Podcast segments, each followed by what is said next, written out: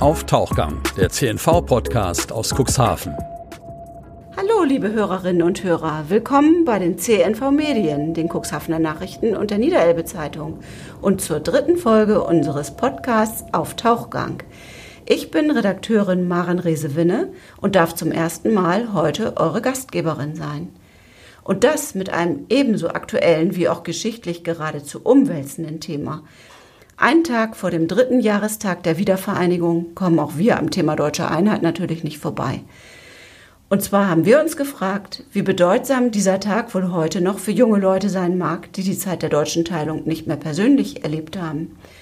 Warum ich mir dazu den 18-jährigen Dominik Cousinen aus Cuxhaven eingeladen habe, das erzählen wir in der heutigen Podcast-Folge.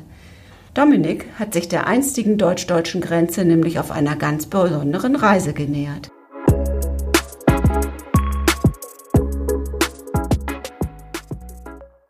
Hallo Dominik. Hallo Maren.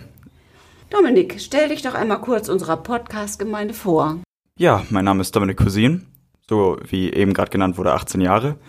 Ich lebe auch seit Anfang meines Lebens in Cuxhaven und gehe jetzt in die BBS Cuxhaven. In die BBS Cuxhaven. In Ja. welchem Bereich gehst du da? Ähm, Abiturtechnik. Ja, sehr gut.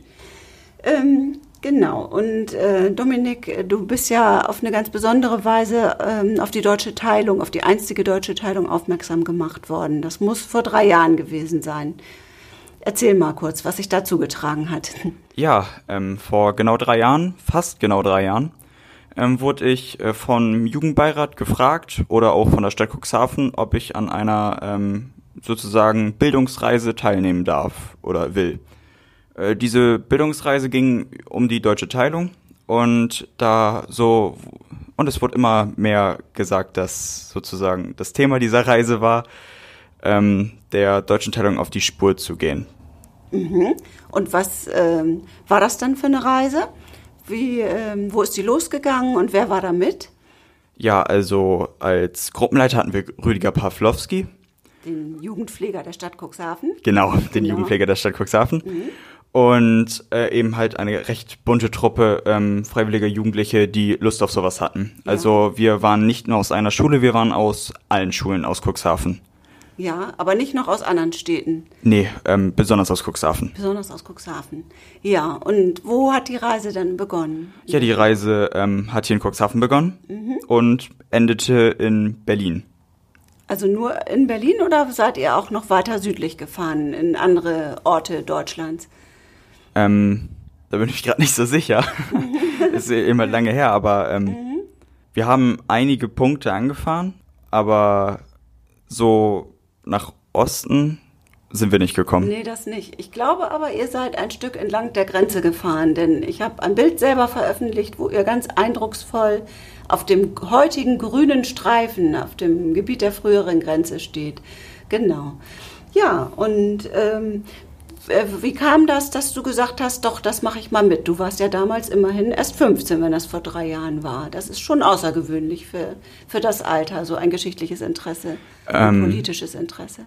Ja, also der Grund war eigentlich, dass ich auch gerade zu diesem Zeitpunkt neu im Jugendbeirat war. Und ich war eigentlich immer sehr von Geschichte angetan. Mir hat das einfach Spaß gemacht, äh, mehr zu erfahren über geschichtliche Ereignisse oder geschichtliche Personen. Und als ich das Angebot einfach gesehen habe, habe ich gesagt, ich, ich will da mitmachen. Ich will mal mehr über die Geschichte unseres Landes erfahren. Ja, das ist interessant. Was wurde euch denn geboten auf dieser Fahrt? Erzähl doch mal ein bisschen. Uns wurde eine Vielfalt an, ähm, ja, ich, ich nenne das jetzt mal Attraktionen geboten, aber das äh, ist immer, könnte man aus dem Kontext ein bisschen falsch verstehen. Also, ähm, ja, der Motto dieser Fahrt war eigentlich auf der Spur der deutschen Teilung.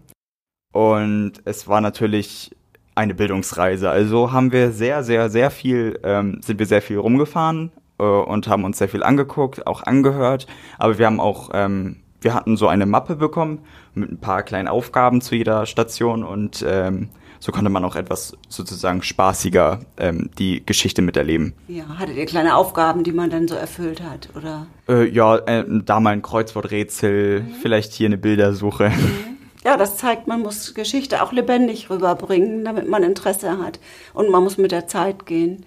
Gab es denn auch, äh, gibt es Gedenkstätten entlang dieser Route, wo ihr wart? Ähm, ja, also wir waren in Moring mhm. und da war ja ein Jugend-KZ. Ein Jugend-KZ, ja, ja, erzähl. Und das war eben halt einer der Gedenkstätten, die wir aufgesucht haben. Mhm. Und auch in Mittlerreuth waren wir. Mhm. Und äh, konnte man da zum Beispiel auch noch Überreste von Befestigungsanlagen sehen oder Türmen, Überwachungstürmen oder wie die Grenze mal ausgesehen hat? Also in Mödlerreuth waren wir ja. Mhm. Und da wurde ja ähm, ein Teil der Mauer ähm, erhalten. Ah, ja. Da haben sich ja die ähm, Dorfbewohner ähm, dazu aufgeschlossen, um ein Stück dieser Mauer zu erhalten, weil es ja die Geschichte ihres Dorfes ist, mhm. ihrer Ortschaft ist. Und dort hat man auch gesehen, und dort war auch ein Abschnitt äh, von einem Grenzstreifen. Ja, das war ja damals mit verschiedenen Sicherungsmaßnahmen oder auch grausamen Sicherungsmaßnahmen mit Selbstschussanlagen und wo Hunde liefen. Also man kann sich das heute gar nicht mehr vorstellen. Auch noch mit Minenfeldern auch und. Mit Minenfeldern, ganz schrecklich. Ja. Was hat das mit dir gemacht damals oder mit der Gruppe? Habt ihr darüber gesprochen, wie sich das angefühlt haben muss, dass man ja unter Todesgefahr nur ein Land verlassen konnte und ähm, was die Menschen mitgemacht haben, die das doch gewagt haben? Habt ihr, war das ein Thema bei euch? Das war sogar ein sehr großes Thema. Wir haben nämlich in Mödlerreuth auch recht viele Geschichten äh, erfahren, äh, wie Leute halt versucht haben, aus diesem Gebiet zu fliehen in eben halt äh, die Bundesrepublik Deutschland. Und äh, wie grausam auch diese Leute ähm, eben halt gescheitert sind. Man kann sich das wirklich heutzutage wirklich gar nicht vorstellen, dass man nicht einfach so aus seinem Heimatbundesland einfach in ein nächstes reisen kann ohne irgendwelche Ängste zu haben, dass man festgenommen wird, dass du aus Versehen irgendwas gemacht hast, was äh, politisch inkorrekt ist und dass du dann dein komplettes Leben eigentlich ruiniert wird. Mhm. Ja. War Mödlerreuth auch ein Dorf, was getrennt, also was in sich geteilt war? Ich kenne das jetzt ja, nicht. Ja, mhm. also das war ein Dorf, wo wirklich die Grenze zwischen zwei Familien einfach durchgezogen wurde. Da konnte die äh, Mutter nicht mal ihre Oma besuchen, da sie jetzt äh, im, in der DDR war. Das ist ja schrecklich. Ja, das kann man sich gar nicht vorstellen. Ähm, und aber ihr habt nicht persönlich mit Leuten reden können, die das noch erlebt haben. Oder waren da vielleicht welche ausgebildet heutzutage, die da jetzt Führer machen oder so? Also wir haben eben halt sehr viele Führungen gehabt mhm. und die haben uns auch ähm, sehr viel über die Ortschaften erzählt und auch äh, deren eigenen Geschichte aber mit Zeitzeugen konnten wir jetzt nicht so richtig reden. Mhm, okay. Uns wurden eher indirekte Geschichten der Führer, die mit Zeitzeugen geredet haben, mhm. ähm, übermittelt. Genau. Und waren da auch, konnte man, waren da vielleicht auch Anlagen, wo man noch durchgehen konnte, vielleicht wo, wo man mal in einen so einen Wachturm gucken konnte, oder war das an der Stelle nicht? Nee, da, da waren wir auch drin. Also äh, ich rede jetzt viel von Mittelreuth, aber da waren mhm. wirklich ähm, Wachtürme, mhm. ähm, Bunker, da waren wir auch drin. Ähm, es ist ja jetzt auch dieses grüne Band, nennt man, das nennt man auch grünes Band, diesen früheren Grenzstreifen, weil man da auch so Fahrrad fahren kann und so. Habt ihr davon auch was gesehen? Das soll ja auch so eine Art Naturschutzgebiet sein, wenn wir einmal ganz kurz vom Politischen abschweifen. Oder war das jetzt nicht Ziel eurer Fahrt, sowas zu sehen? Ähm, doch, das haben wir uns auch angeguckt. Mhm. Und ähm, man erkennt nur wirklich in der Ortschaft, dass da mal eine Grenze war. Mhm. Oder auch eher gesagt, so viel Angst war Mhm. Aber heutzutage sieht man da wirklich nur eine grüne Landschaft. Mhm. Du hast gesagt, ihr wart auch in Berlin. Was wurde euch da so geboten? Wart ihr da auch an der äh, früheren Mauer oder wart ihr da einfach an anderen geschichtlichen Gedenkstätten in Berlin? Ähm, wir waren auch an der Mauer, mhm. äh, aber wir waren auch im Stasi-Museum. Mhm. Ähm, was hat dich besonders beeindruckt auf dieser Fahrt, vielleicht auch an diesem Museum? Also was, wo denkst du heute noch drüber nach? Generell denke ich über die komplette Fahrt, wenn ich mal wieder mit den Themen konfrontiert werde, recht viel nach, weil man, das ist nicht mehr selbstverständlich. Also, was wir heute machen dürfen, wie wir leben, das kannst du gar nicht vergleichen mit der Zeit, ähm, in der die Leute gelebt haben. Mhm. Auch, ähm, was mir sehr hängen geblieben ist, war im Stasi-Museum. Dort wurden uns die Transporter gezeigt, wie sie äh, antipolitische Gegner einfach mitgenommen haben und da reingeschmissen haben. Dort hat uns auch die Führerin eine ähm, Übermittlung, dort hat auch die Führerin uns eine äh, uns erzählt, dass eine Zeitzeugin ihr erzählt hat, äh, wie sie in so einem Transporter festgesessen hat in 30 äh, Grad in der Sonne für mehrere Stunden und das das hat war einfach schrecklich. Vielleicht war das schon ein Teil einer ganz bewussten Foltermaschinerie, dass man die Leute schon zermürben wollte, bevor die überhaupt irgendwo ankamen. Ne? Mhm. Habt ihr auch was gehört darüber, dass es ja auch ein Staat war, wo unterschwellig auch viel Überwachung stattgefunden hat? Also, dass ja zum Beispiel man gar nicht so genau wusste, ob Freunde wirklich Freunde waren. Am Ende ist da ja viel rausgekommen, dass man doch im Grunde überwacht und manchmal auch verraten wurde. Ja, das hat man, das wurde uns ähm, sehr deutlich im Stasi-Museum gezeigt, weil dort war eine Ausstellung von den ganzen ähm, Werkzeugen und Geräten, die äh, die äh, Stasi ähm, entwickelt hat, um Leute immer zu spionieren, um politische Gegner äh, herauszufinden und sie zu äh, einzuschränken. Mhm. Und die Methoden, äh, die sie da entwickelt hatten, waren zur einen Seite, wenn ich jetzt von meiner technischen äh, Ausbildung ausgehe, ähm, genial, aber mhm. auch ähm, mit dem Verwendungszweck äh, auch schon grausam. Ja. Also würde ich jetzt ein Beispiel von einem Gerät nennen, war eine Schusswaffe in einem Kugelschreiber oder ein, eine komplette Kamera mit Tonequipment in einem Koffer. Also ja. das hing wirklich sehr stark. Oder eine, ein Tonband und ein, eine Kamera äh, platziert in der Wand, äh, um Leute zu, auszuspionieren. Also da war man anscheinend sehr kreativ, um da äh, unerkannt möglichst viel herauszufinden. Ja, Auf der Mensch kann ein Teufel sein, wenn er will, ne? Auf jeden Fall. Mhm. Jetzt muss ich mal eben schauen, was wir weitermachen wollen. Genau. Kannst du ähm, dir das vorstellen, dass die Menschen durch so eine Überwachung und auch diese Ängste eben doch ermutigt worden, will ich nicht sagen, aber doch eben gesagt haben, wir, wir versuchen jetzt zu flüchten. Also obwohl wir Angst haben, dass uns dabei was passiert. Ähm, kannst du dich in diese Lage versetzen, dieser Menschen? Auf jeden Fall, weil ich, ich sehe es so, wenn man weiß, dass es einen Funken Hoffnung gibt, dann will man den ja natürlich auch greifen. Mhm. Wenn ich weiß, dass ich ein großes Risiko, Risiko eingehen muss, um mich und meine Familie aus äh, der Angst, aus der Verfolgung zu ziehen, dann ähm, ergreift man eben halt äh, die Flucht. Mhm. Man äh, nimmt diese Bürde auf sich, um Besserung und Genesung für sich und äh, seine Familie zu ja. erlangen. Mhm. Glaubst du, nein, habt ihr auch ähm, darüber auch Beispiele bekommen, was die Menschen unternommen haben, um aus dem Land zu flüchten? Oder war das eher nicht so ein Thema? Doch, mhm. äh, also eine, an eine Geschichte, die mich erinnern kann, war, dass ähm, zwei Brüder verschiedene Decken und Leitern sich geklaut haben und äh, so versucht eben halt über den Zaun zu klettern. Ja. Nur leider haben sie es nicht geschafft. Ja, schrecklich, also wirklich. Ja, es hat ja alles gegeben, ein Autos mit Tunneln, über die Ostsee, mit dem Ballon. Also das ist schon sehr beeindruckend, was die Menschen da sich ausgedacht haben, um so einem Regime zu entkommen. Könntest du dir vorstellen, dass, dass, dass hier in, im jetzigen vereinten Deutschland wieder zu so einer Situation kommen könnte, dass man auf einmal wieder solchen Restriktionen unterliegt oder dass du auf einmal deine Meinung nicht mehr sagen dürftest? Ähm, das würde ich dann keine Demokratie mehr nennen. Das stimmt, das ist natürlich keine Demokratie. So ist es. Ne? Ähm, du machst demnächst Abitur. Ähm, was denkst du, wie es damals, da gab es ja in der DDR auch ganz klar, aber es war nicht immer klar, dass man dann studieren durfte, was man studieren wollte. Das war ja vielfach auch ein Druckmittel auf Familien, dass die sich liniengetreu verhalten sollten eben um ein Leben zu haben, was so angenehm wie möglich ist. Könntest du dir vorstellen, in der Situation zu stecken?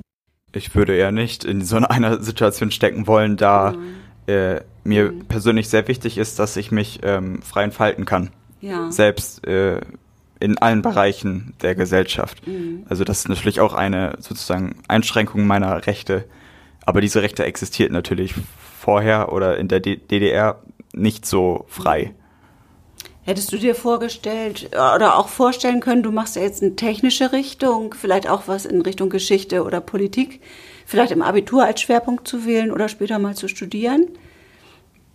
Persönlich nicht, nein. Persönlich nicht. Also es ist wirklich dein Hobby und deine, deine Leidenschaft und du findest das wichtig, dass man sich mit solchen Themen beschäftigt. Auf jeden Fall. Ja. Ich bin nur nicht so einer, der sich auf so ein Thema komplett versteifen möchte. Ich, mhm. ich will vieles erfahren, aber ähm, nicht jedes einzelne Sandkorn, sage ich jetzt ja. mal.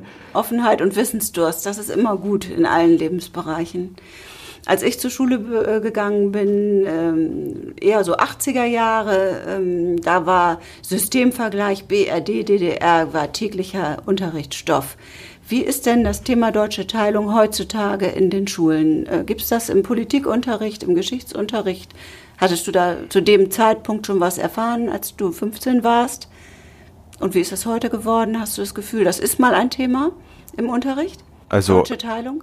es ist äh, immer ein Thema. Es äh, ist eben halt vom Kultusministerium vorgeschrieben, ähm, dass man dieses Thema äh, im Politiks- oder Geschichtsunterricht oder beides ähm, eben halt äh, durchnimmt. Also das ist immer noch äh, sehr stark verankert äh, im, in der Schule.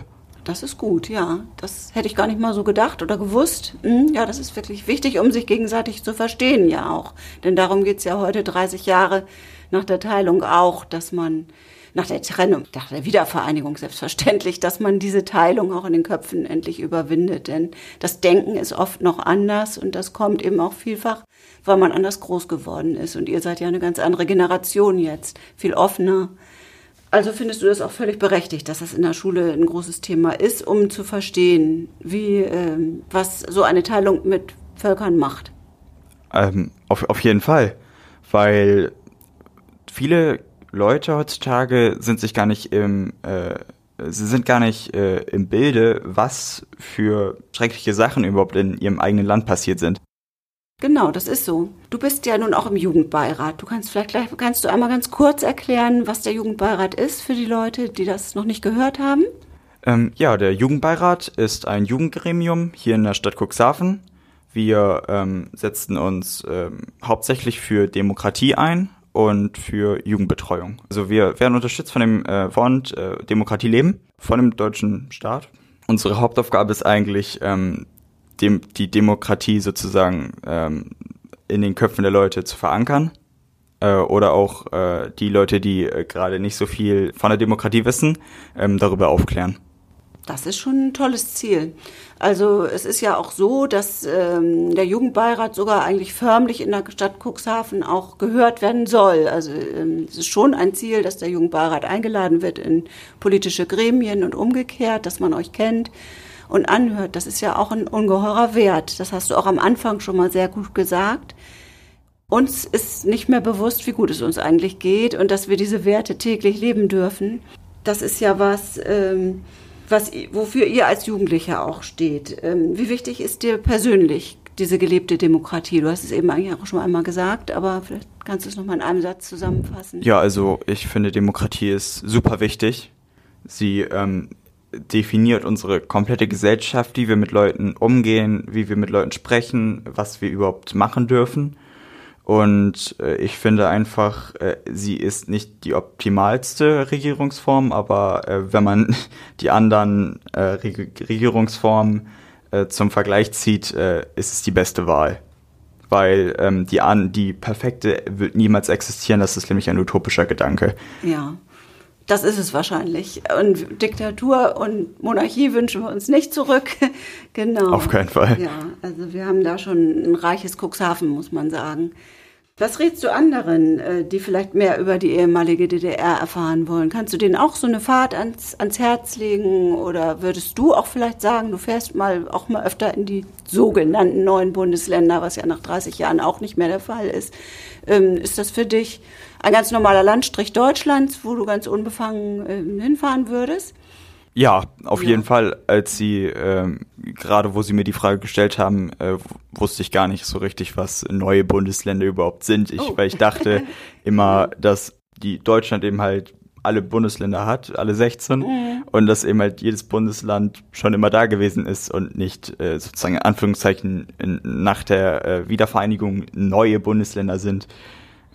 Also persönlich, wenn Leute eben halt Interesse an diesem Thema haben und die Chance haben, so eine Fahrt mitzumachen, greift zu.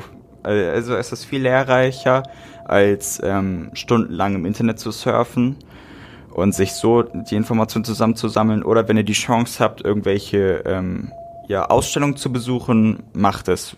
Also das ist das Beste, wie ihr euch mit diesem Thema ähm, vertraulich machen könnt. Ja, und besser kann man diese Podcast-Folge auch nicht beenden, weil was Dominik gerade gesagt hat, dass es eigentlich diese, diesen Gedanken der Teilung wirklich nicht mehr gibt nach 30 Jahren. Besser kann man ein Fazit am Vortag der deutschen Einheit nicht ziehen.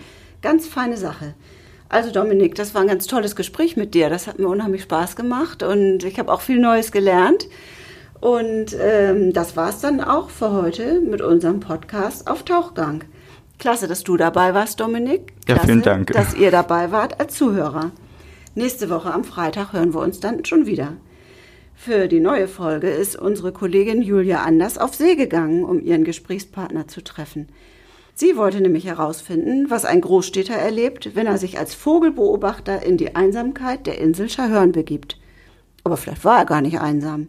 Bis dahin hört doch gerne mal in unseren News-Podcast, schaut auf unsere Homepage cnvmedien.de oder in unsere CNV-App, wo ihr laufend aktuelle Meldungen aus Cuxhaven und der Region findet. Oder schaut natürlich in unsere Printausgaben.